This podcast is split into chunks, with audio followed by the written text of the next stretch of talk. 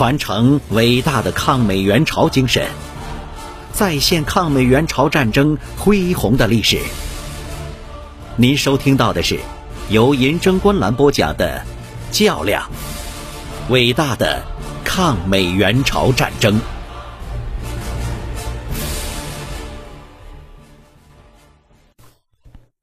第二百八十九集。在随后继续议程问题的讨论中，南日将军指出，美方所阐述的议程主次混乱，逻辑不分，并且进一步阐述了中朝方面坚持将以三八线为军事分界线和从朝鲜撤退外国军队问题列入议程的道理。南日强调说，朝鲜战争的爆发及其不能停止。是因为交战的一方破坏了举世公认的军事分界线，也就是北纬三十八度线。因此，为实现朝鲜的停战，就必须确定三八线为双方的军事分界线，并以此为停战的最基本的条件。也只有在这个问题上达成协议，那么朝鲜战争的停战才是有可能的。非军事地区的建立也就变成了一个随之而来的比较容易解决的技术性问题。同时，朝鲜战争之所以不能停止的另一个最根本的原因是，外国军队卷入了朝鲜的战争，使朝鲜人民不能自己解决自己的问题。因此，为停止朝鲜战争与重建朝鲜的和平，就必须要求一切外国军队撤出朝鲜。根据以上理由，我们把这两个问题作为朝鲜停战谈判头等重要的问题，把它们列入我们议程的第二项和第三项。这是完全符合逻辑的，也是符合程序的。美方代表乔埃将军对他们的议程方案稍做了一些辩解，即同意做出修改，将美方议程九项内容改为四项。但是美方仍表示反对将三八线为军事分界线和撤退外国军队列入到谈判的议程。乔埃将军阐述了美方修改后的议程方案：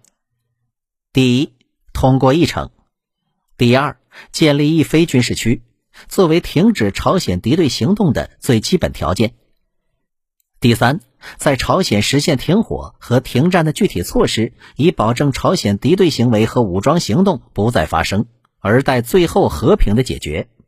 在此基础上。军事停战委员会包括其组成、权力和作用要明确；军事观察小组包括其组成、权力和作用也要明确。第四，关于俘虏的处置。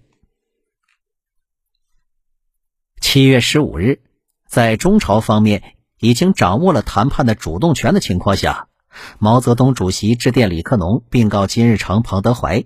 指出我方已掌握主动。在经几次试探和争论以后，可以提出我方新的五项议程草案。主要变化是不出现“三十八度线”的字样，但是必须在对方同意将一切外国军队撤出朝鲜问题列入到议程的基础之上，我方才能同意对其他议程再加斟酌。在朝鲜停战谈判中。以毛泽东名义发给李克农并告金日成、彭德怀的电报，绝大部分其实都是由周恩来总理起草或由周恩来总理主持起草的。这份报告也很清晰地表明，我方可以针对美方所提的正规的理由做出一定的让步。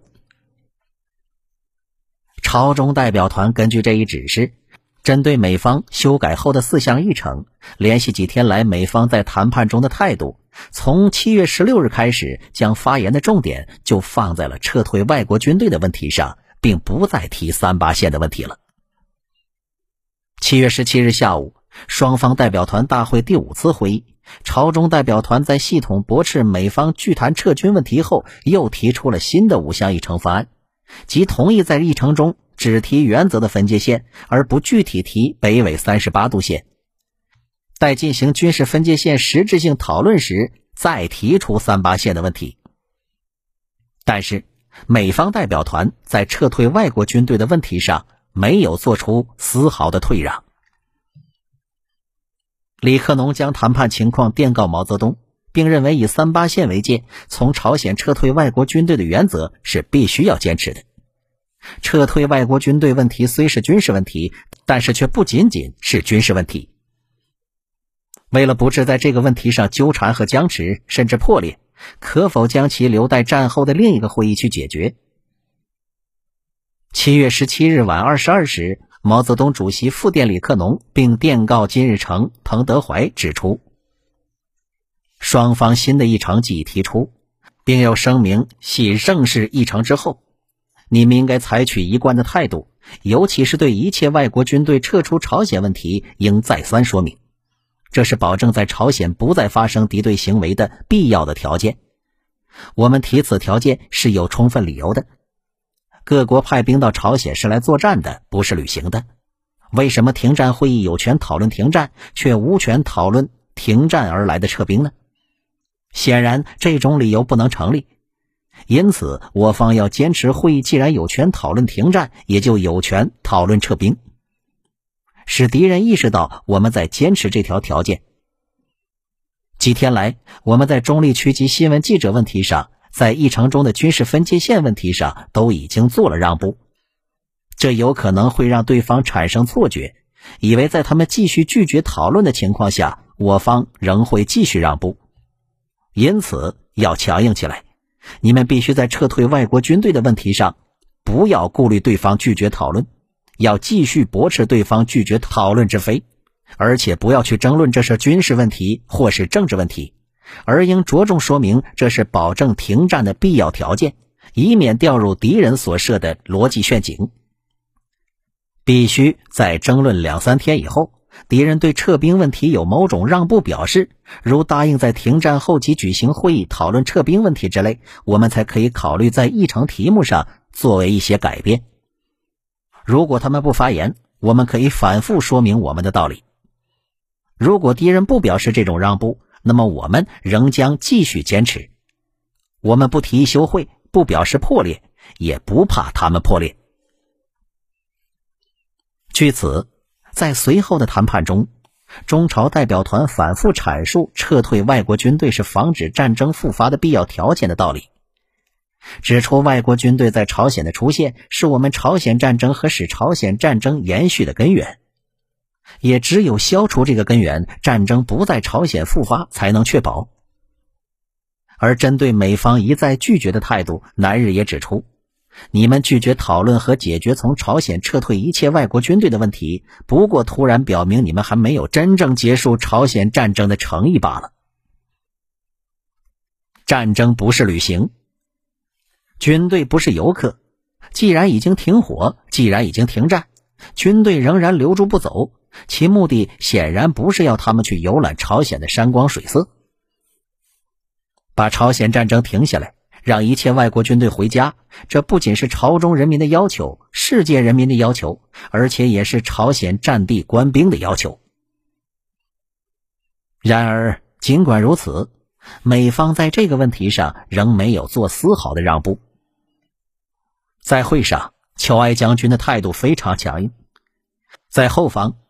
美国国务卿艾奇逊和国防部长马歇尔也都先后发表声明，表示拒绝从朝鲜撤退外国军队。李奇微将军表示，在谈判中应该以简短、生硬、有力的语言回答，只要乔埃说得出，就尽管粗鲁下去。关于议程问题的谈判就这样陷入到了僵局。七月二十日。李克农又将前方谈判的情况电告毛泽东主席、金日成和彭德怀，并说出了自己的想法。从美方代表在前几次会议的发言和艾奇逊的声明来看，美方在从朝鲜撤出外国军队的问题上做出让步的可能性应该不大。二十一日上午，朝中代表团提出休会三天，要求对方再做考虑。对于李克农电报中所提的问题，毛泽东和周恩来也进行了深入的分析，认为从凯南与马利克的会谈及停战谈判中美双方的态度和整个远东局势来看，敌人只打算在朝鲜就地停战，避免在战争中继续损伤和拖延不决。至于其他的一切问题，包括从朝鲜撤出问题在内，敌人是打算继续目前紧张的状况。就是战争再打几个月，将敌人全部打到三八线以南，那时再谈，敌人仍可能拒绝从朝鲜撤出外国军队。如果谈判再破裂，那么战争结束就需要长期拖延。本来在议程问题谈判一开始，金日成就告诉李克农，核心问题是解决以三八线为界停战的问题。这个问题解决了，撤退外国军队的问题可以留待朝鲜停战以后去解决。对此，其实毛泽东主席也有这个考虑。这样一来，与其将来为撤兵问题而进行难以得到结果的长期战，还不如不以撤兵来作为停战谈判必须立即解决的条件。而照马利克所说，以从三八线撤兵停战为和平解决朝鲜问题的第一步，将从朝鲜撤兵问题保留到停战以后再去讨论。七月二十日当天，由周恩来起草，以毛泽东名义致电斯大林，将上述考量征求斯大林的意见。斯大林对意见表示赞同。周恩来又起草毛泽东致金日成的电报，并取得了金日成的同意。七月二十三日，毛泽东指示李克农并告金日成、彭德怀，经过八次会议的争论，证明敌人只想就地停战，绝对不愿讨论撤兵问题，将停战后的下一步行动束缚了起来。在谈判过程中，我们已经很好的利用了撤兵问题，一方面表明我们爱好和平，另一方面又揭露了敌人是不愿意促进和平事业的。现在我们可以确定。这次停战谈判仍应以争取从三八线上撤兵停战为中心，来实现和平解决朝鲜问题的第一步。至于从朝鲜撤退外国军队的问题，可以同意留待停战以后的另一个会议去解决，而不将其列入此次会议的议程之中。对于此点，已取得金首相的同意。同时，周恩来还指示。由代表团在二十五日会议上发表声明，说明撤退一切外国军队与停战不能分开的道理。可是，经过八次会议的协商，都得不到对方对这一问题的重视和同意，实在是万分遗憾。现在，我方为求得早日达成停战协议，愿同意不讲讨论撤退外国军队问题列入到此次会议的议程之中。但是。我们提议在以协议的四项议程之外加入第五项其他有关停战问题，请李克农拟好声明电告北京。